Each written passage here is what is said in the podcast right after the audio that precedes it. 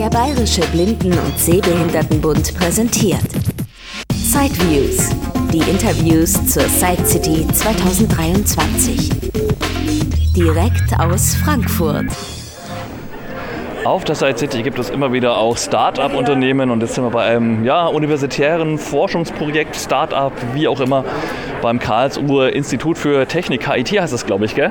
Ja, genau, das ist KIT und du hast genau richtig gesagt, wir sind ein studentisches Projekt, das es seit anderthalb Jahren gibt und äh, ja, wir wollen auch was für Blinde machen, um ihnen bei der Orientierung zu helfen. Okay, dann sind wir jetzt sehr neugierig. Was soll das denn für ein Produkt werden? Oder ja, gerade wird der Prototyp noch zusammengeschraubt, aber wir können ja schon mal das Theoretische klären. Ja, genau. Also es handelt sich äh, bei der Badcam um eine Brille, die Hindernisse erkennt, die oberhalb des Blindenstocks liegen und den Nutzer oder die Nutzerin dann über Vibration in den Seitenbügeln vor den Hindernissen warnt und auch über die Vibration anzeigt, in welche Richtung es sich befindet. Das heißt, da ist irgendein Ultraschallsensor oder Laser oder Infrarot integriert? Genau, also so in die Richtung. Also wir machen das gerade mit Kameras. Ähm, wir überlegen schon für den nächsten Prototypen noch einen äh, anderen, noch genaueren Sensor zu benutzen. Aber du hast genau richtig gesagt, da ist ein Sensor, der das erkennt und dann, dann äh, wandeln wir das Signal in Vibration um. Und auf welche Entfernung soll das funktionieren? Ähm, für den relevanten Bereich. Ähm, das kann der Nutzer oder die Nutzerin dann anpassen, aber im Moment machen wir dann halt von der Nasenspitze bis so zwei Meter Entfernung, damit es halt nicht vibriert, wenn es zu weit weg ist. Also wir wollen auch nur sinnvolle Vibrationen und Warnungen machen. Also alles, was weit vorne ist oder weit links oder weit rechts, interessiert uns nicht, sondern wirklich nur das in die Richtung, in die man auch läuft. Mhm. Und das vibriert dann links, wenn links ein Hindernis ist, rechts, wenn rechts eins ist und auch in der Stärke, oder wie war das nochmal genau? Ja, genau. Also du hast es genau richtig erfasst. Es vibriert zum einen links, rechts, Mitte aus der Richtung, wo das Hindernis liegt und dann auch, je nachdem wie nah das ist, dann auch in einer verschiedenen Intensität. Mhm.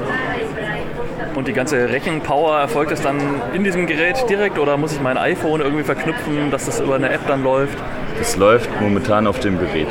Okay und soll auch so weiterhin bleiben, dass es halt anwenderfreundlich ist und man jetzt nicht ständig genau. gucken muss, bin ich jetzt verbunden. Genau, also zurzeit ist es wirklich nur auf dem Gerät geplant. Äh, wir überlegen auch noch eine Smartphone-Kopplung zu machen, dass man noch weitere Funktionen machen kann. Aber genau, wir schauen Schritt für Schritt nach vorne und gucken, in welche Richtung das geht. Und es geht dann auch vom Gewicht her, also ist da wirklich alles in der Brille integriert oder habe ich noch irgendwo ein Kästchen, was ich mir Hals hängen muss oder sonst an den Gürtel hängen ja, oder so? Also im Moment haben wir einen Prototypen, das ist alles noch sehr konzeptuell und bei den Prototypen ist es in der Bauchtasche.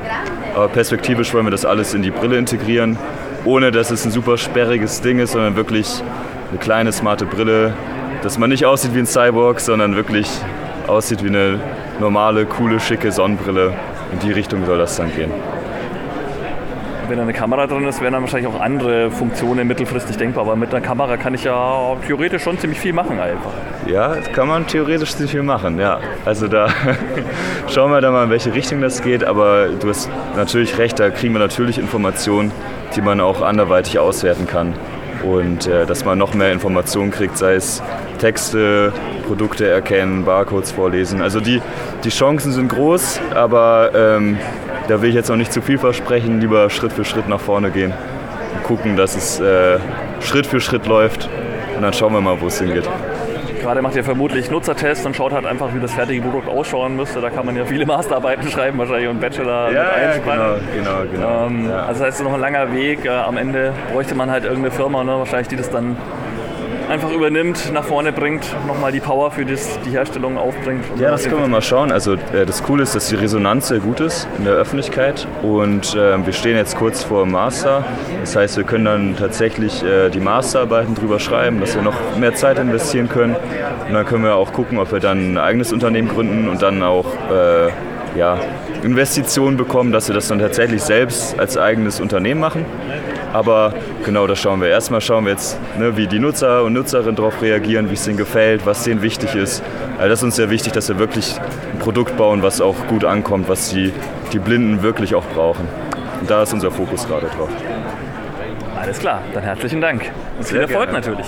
Vielen Dank.